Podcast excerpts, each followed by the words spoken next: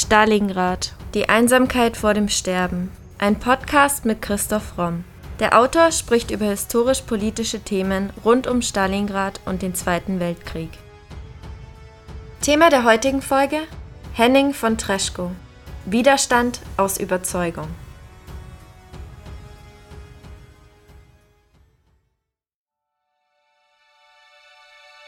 Wer seinen Kinderglauben sich bewahrt, in einer reinen, unbefleckten Brust, und gegen das Gelächter einer Welt zu leben wagt, wie er als Kind geträumt, bis auf den letzten Tag.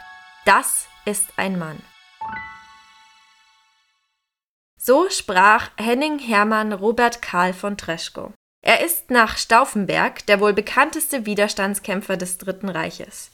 Seinen berühmtesten Satz Befehle sind Gesetze für Dumme machte er zur Lebensphilosophie. Er blieb bis zum Schluss ein konsequenter und überzeugter Mann des Widerstands. Seine Geschichte erzählen wir jetzt. Am 10. Januar 1901 wird Henning von Treschko in Magdeburg als Sohn eines preußischen Offiziers und Gutsbesitzers geboren. 1917 und 18 wird Treschko nach seinem Notabitur als Freiwilliger im Ersten Weltkrieg in das erste Garderegiment zu Fuß in Potsdam eingesetzt. 1918 wird er zum jüngsten Leutnant des Heeres befördert. Gegen Kriegsende ist er als Zugführer an der Westfront tätig. Er ist also auch ein junger Mann im Ersten Weltkrieg, der dort tapfer ist, sich bewährt aber wie wir noch sehen werden, ist er ein grundsätzlich anderer Charakter als Jünger. Und der Hauptunterschied besteht unter anderem sicher darin, dass Treschko fest im christlichen protestantischen Glauben verwurzelt ist. Der Historiker Günther Brackelmann schreibt über diese Zeit Sowohl Treschkos großes Vorbild General Ludwig Beck als auch er selbst hofften auf eine neue starke Stellung der Armee in Staat und Politik im neuen Staat der nationalen Revolution. Sie begrüßten Hitlers große Idee von der Volksgemeinschaft als Alternative zum politisch und weltanschaulich pluralistischen System der Weimarer Republik, die sie immer als Einbruch des westlichen Geistes in die eigenständige deutsche Tradition verstanden haben Beide erwarteten eine starke autoritäre Staatlichkeit und eine selbstbewusste nationalrevisionistische Außenpolitik. Die vielen partiellen politischen und gesellschaftlichen Übereinstimmungen mit dem Programm Hitlers ließen ihnen aber seine Rassenlehre, seinen Antisemitismus und seine imperialen Lebensraumkonzepte vorerst nicht so wichtig erscheinen. Ein fataler Irrtum, wie sie dann später selber noch schmerzlich erkennen sollten. Viele dieser jungen Männer damals haben ja unter anderem auch Nietzsche gelesen und verehrt, aber es gibt eben zwei grundsätzliche Unterschiede. Nietzsche war kein Nationalist, er war überzeugter Europäer und Nietzsche war auch überhaupt kein Antisemit. Und das hätte eigentlich bei der Lektüre schon auffallen müssen. Aber diese Neigung, den Staat eben nicht nach einem pluralistischen Parteiensystem aufzubauen, sondern den Staat auf einer Volksgemeinschaft aufzubauen und aus einer Elite, die aus dieser Volksgemeinschaft kommt und dann den Volkswillen möglichst optimal umsetzt, das sind natürlich Ideen, die schon sehr verwandt sind mit Nietzsches Elite-Ideen und die sicher auch aus dieser Richtung kommen. Und viele dieser jungen Männer, zu denen Jünger ja auch gehört, Stauffenberg gehört, jetzt Treschko, die haben eben zu spät erkannt, dass die NSDAP, dass Hitler diese Ideen völlig vulgarisiert und dass sie in nichts anderes als eine ganz brutale Diktatur reinlaufen. Treschko verabschiedet sich zunächst von der militärischen Laufbahn. Er absolviert eine Lehre als Bankkaufmann. Er arbeitet dann vorübergehend als Börsenmakler, studiert in Kiel Rechts- und Staatswissenschaften, allerdings ohne Studienabschluss. 1923 unternimmt er eine Weltreise, die er dann nach kurzer Zeit abbricht, da Treschko versucht mit seinem Vermögen, das er als Börsenmakler gemacht hat, das väterliche Gut Wartenberg in der Neumark zu retten. 1924 tritt Treschko dann wieder in die Reichswehr ein und kommt dort eben wieder stark mit dem Nationalsozialismus in Kontakt und ist eben zunächst auch angetan von dem Programm der Volksgemeinschaft und auch den sozialen Reformvorhaben. Die NSDAP hat ja zu dieser Zeit mit den Strasser Brüdern noch eben auch einen sozialen oder sozialistischen Flügel. 1926 tritt er dann in das Infanterieregiment 9 ein. Er wird dann schnell zum Oberleutnant befördert und er wirbt zu dieser Zeit noch für Hitlers Machtergreifung, auch in seinem Regiment. 1933 begrüßt er wie viele andere Militärs auch die Machtübernahme der Nationalsozialisten und er sieht den Tag von Potsdam als Geburtsstunde eines neuen nationalen Deutschlands. Also er setzt erstmal große Hoffnung in diese neue Regierung. Einen ersten Dämpfer erhält es durch den sogenannten Röhmputsch, durch die Ermordung von Ernst Röhm und vielen anderen. Und Treschko empört sich hier erstmalig über Hitlers Anmaßung, sich zum obersten Gerichtsherrn, wie er das nennt, des deutschen Volkes aufzuspielen. Im September 1936 schließt Treschko die Generalstabsausbildung an der Kriegsakademie als Jahrgangsbester ab. Er wird in den Generalstab des Kriegsministeriums versetzt und lernt dabei General Ludwig Beck kennen. Er verehrt ihn sehr. Zugleich wird Treschko auf Hitlers gezielte Aggressionspolitik aufmerksam, da er sich mit der Aufmarschplanung namens Fall Grün gegen die Tschechoslowakei in der Arbeit befassen muss.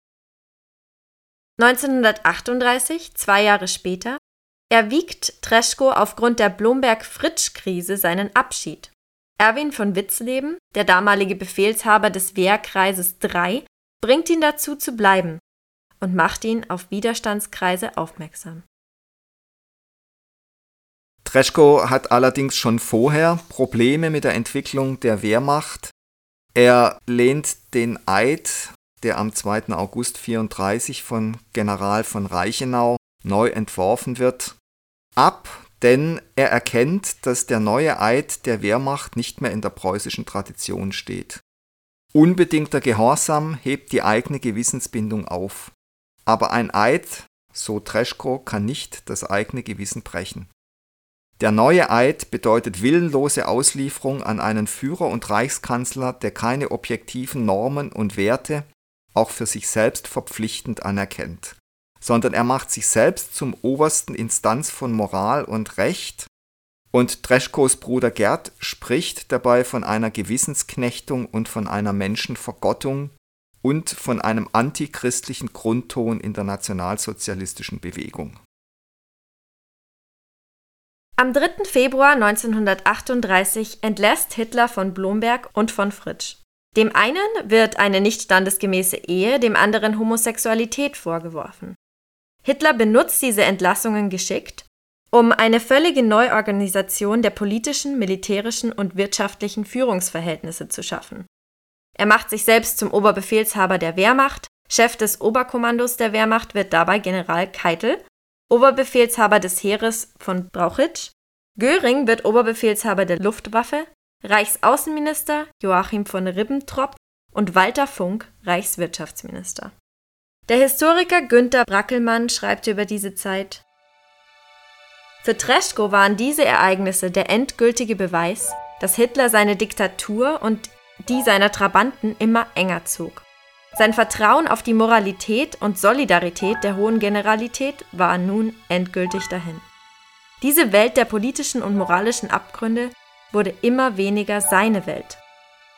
Auch die Verschärfung des Kirchenkampfes mit dem Versuch, eine nationalsozialistische Weltanschauung anstelle der christlich-kirchlichen Traditionen mit ihren personalen und sozialen Werten mit Mitteln des Zwangs für alle Volksgenossen verbindlich zu machen, ging dem überzeugten evangelischen Christen gegen die reformatorische Grundüberzeugung, dass der Staat nicht das Recht hat, über den Glauben und die Gewissen seiner Bürger zu bestimmen.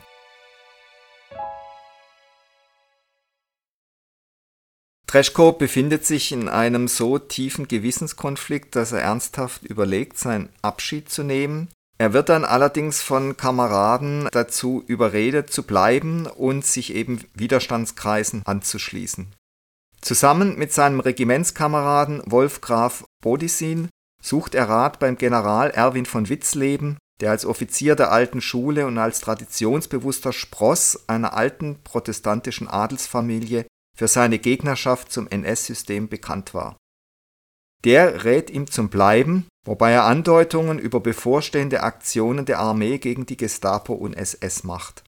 Gemeint war die Vorbereitung eines Staatsstreiches, also damals schon 38 durch führende Militärs wie Halder und Witzleben, durch Mitarbeiter der Abwehr wie Canaris und Oster und des Auswärtigen Amtes. 1938 und 39 erlebt Treschko, wie der vorgesehene Staatsstreich nicht zum Zuge kommt, wie die Münchner Konferenz vom 29. und 30. September den Frieden zu retten scheint und der Einmarsch in die Tschechoslowakei am 15. März ohne politisch-militärische Reaktion des Westens bleibt und den Oberbefehlshabern von Hitler der Befehl zur Vorbereitung eines Blitzkrieges gegen Polen gegeben wird. Am schärfsten bedrücken Treschko aber die Pogrome vom 9. und 10. November 1938 und die folgenden antijüdischen Gesetzgebungen. Die militärische Opposition als handlungswillige und handlungsfähige Gruppe war unter dem Eindruck der außenpolitischen Erfolge Hitlers zusammengebrochen. Zurück blieben nur Einzelne, die sich nicht von oberflächlichen und zwischenzeitlichen Erfolgen täuschen ließen. Treschko hatte wieder auf ein Eingreifen der Wehrmachtsführung gegen das Unrecht der öffentlichen Judenverfolgung gehofft. Aber von keiner Seite regte sich öffentliches widerständiges Denken und Handeln. Auch die obersten Kirchenorgane, auf die er gehofft hatte, schwiegen wie die Spitzenbeamten in den Ministerien und die Juristen an den Universitäten. Für Treschko war dieses Deutschland immer weniger sein Deutschland. Treschko lehnt den Zweiten Weltkrieg ab und wird zum entschlossenen Gegner Hitlers. Es ist aber ein großes Dilemma für den deutschen Widerstand, denn jeder Sieg von Hitler stärkt erstmal seine politische Macht und nach dem dann auch noch schnell gewonnenen Feldzug gegen Frankreich ist Hitler und sein Regime in Deutschland unglaublich populär. Nach einer geheimen Umfrage vom Sicherheitsdienst und von der Gestapo sind über 90 Prozent der Bevölkerung für Hitler nach diesem gewonnenen Feldzug. Das ändert sich erst wieder ein bisschen, als dann der Russlandfeldzug 41 beginnt. Treschko wird auch sofort an der Ostfront eingesetzt. Er findet diesen rassenideologischen Vernichtungskrieg, der jetzt stattfindet, mit dem Kommissarbefehl, der eben befiehlt, politische Kommissare der Gegenseite ohne jede Verhandlung sofort zu erschießen. Er findet die Verbrechen der Einsatzgruppen hinter der Front von SD und SS an Juden und an der Zivilbevölkerung furchtbar. Und es gibt für ihn keine Alternative mehr zum Widerstand und auch zur Beseitigung von Hitler. Und er versucht immer wieder Vorgesetzte dafür zu gewinnen, unter anderem Generalfeldmarschall Hans von Kluge, Fedor von Bock, den Oberbefehlshaber der Heeresgruppe Mitte. Aber die sind eben im Rausche des Erfolgs alle nicht bereit, ihre Karriere zu riskieren, sodass diese Versuche immer wieder scheitern.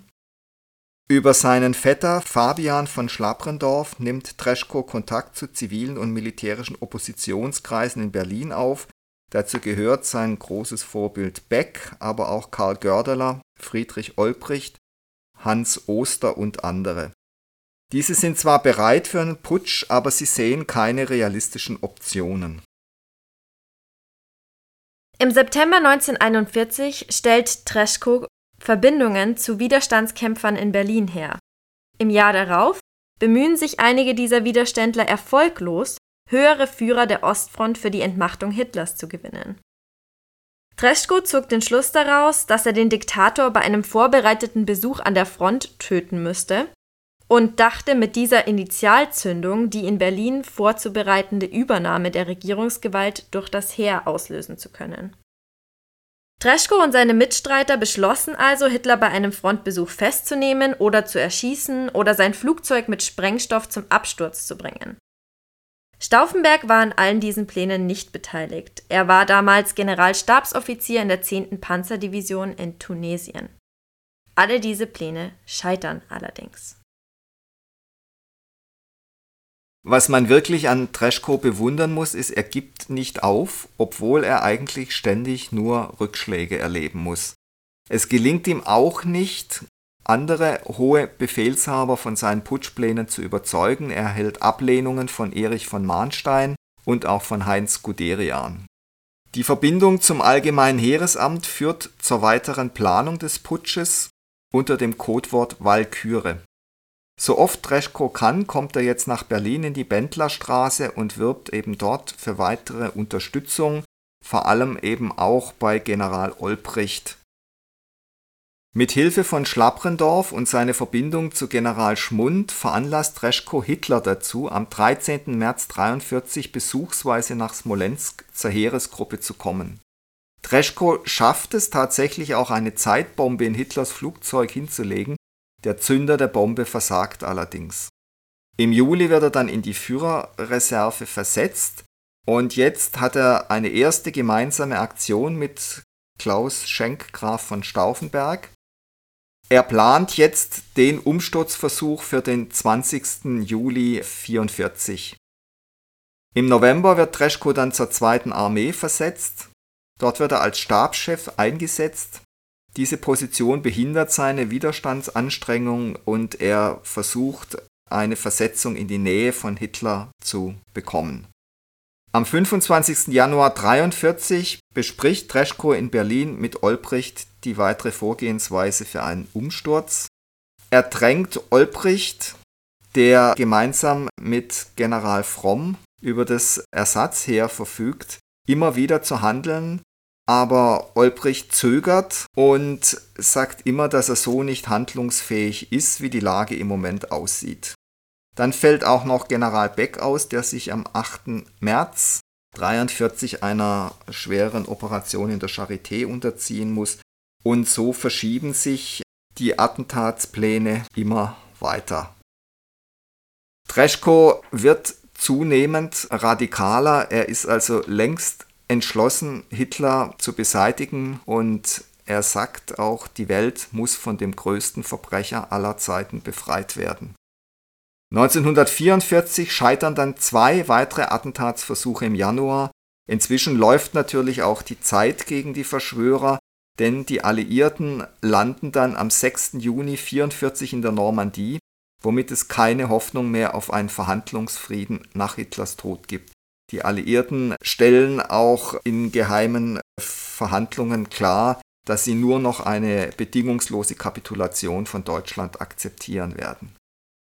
Trotzdem ist Treschko fest entschlossen, das Attentat auf Hitler durchzuführen. Er sagt, das Attentat auf Hitler muss erfolgen um jeden Preis. Sollte es nicht gelingen, so muss trotzdem der Staatsstreich versucht werden. Denn es kommt nicht mehr auf den praktischen Zweck an, sondern darauf, dass die deutsche Widerstandsbewegung vor der Welt und der Geschichte unter Einsatz des Lebens den entscheidenden Wurf gewagt hat. Alles andere ist daneben gleichgültig. Am 20. Juli 1944 übernimmt Stauffenberg die Ausführung des Puttes, der ebenfalls scheitert. Am 21. Juli begeht Henning von Treschko nach dem Misserfolg des Attentats an der Front bei Ostrov in Russland Selbstmord. Einerseits wollte er nicht von den Nationalsozialisten gefasst werden, andererseits wollte er die Namen seiner Mitstreiter nicht preisgeben. In einem Abschiedsbrief an Schlabrendorf schreibt er folgendes: Jetzt wird die ganze Welt über uns herfallen und uns beschimpfen. Aber ich bin nach wie vor der felsenfesten Überzeugung, dass wir recht gehandelt haben. Ich halte Hitler nicht nur für den Erzfeind Deutschlands, sondern auch für den Erzfeind der Welt. Wenn ich in wenigen Stunden vor den Richterstuhl Gottes treten werde, um Rechenschaft abzulegen über mein Tun und Unterlassen, so glaube ich mit gutem Gewissen das vertreten zu können, was ich im Kampf gegen Hitler getan habe. Wenn einst Gott Abraham verheißen hat, er werde Sodom nicht verderben, wenn auch nur zehn Gerechte darin seien, so hoffe ich, dass Gott Deutschland um unseretwillen nicht vernichten wird. Niemand von uns kann über seinen Tod Klage führen. Wer in unseren Kreis getreten ist, hat damit das Nessushemd angezogen. Der sittliche Wert eines Menschen beginnt erst dort, wo er bereit ist, für seine Überzeugung sein Leben hinzugeben. Dreschkos zentrale Rolle im militärischen Widerstand wird nach dem 20. Juli sehr schnell von der Gestapo entdeckt. Zuerst aber wird er mit militärischen Ehren auf dem Bornstädter Friedhof beerdigt. Nachdem dann rauskommt, dass er in die Verschwörung verstrickt war, sie sogar mit angeführt hat, wird er aus der Gruft ausgegraben. Und dann passiert wirklich was beinahe Unglaubliches. Die Leiche von Treschko wird von der Gestapo im Verhör benutzt. Sie wird nach Berlin geschafft und wird dort im Verhör bei den hartnäckig leugnenden Freunden als Schockmittel eingesetzt. Also man sieht, dass dieses Regime dann wirklich vor keiner Bestialität mehr zurückgeschreckt hat. Treschkos Familie und seine Frau kommen erstmal in Sippenhaft, überleben aber den Krieg. Abschließend kann man sagen, dass Henning von Treschko sicher einer der wichtigsten und mutigsten Widerstandskämpfer im Dritten Reich war und ist und dass seine idealistische Haltung, Widerstand zu leisten, obwohl er im Grunde aufgrund seiner Intelligenz gewusst hat, dass dieser Widerstand scheitern wird, das kann man nur bewundern.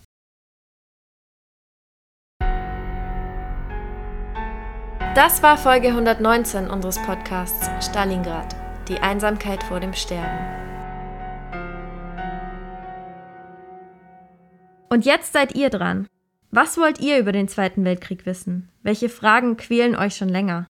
Schreibt sie uns und wir versuchen sie in den nächsten Podcast-Folgen zu beantworten. Meldet euch doch auf Instagram unter primero-verlag oder per Mail an primero.primeroverlag.de. Wenn euch unser Podcast gefällt, würden wir uns sehr freuen, wenn ihr uns mit dem Kauf unserer Bücher unterstützt.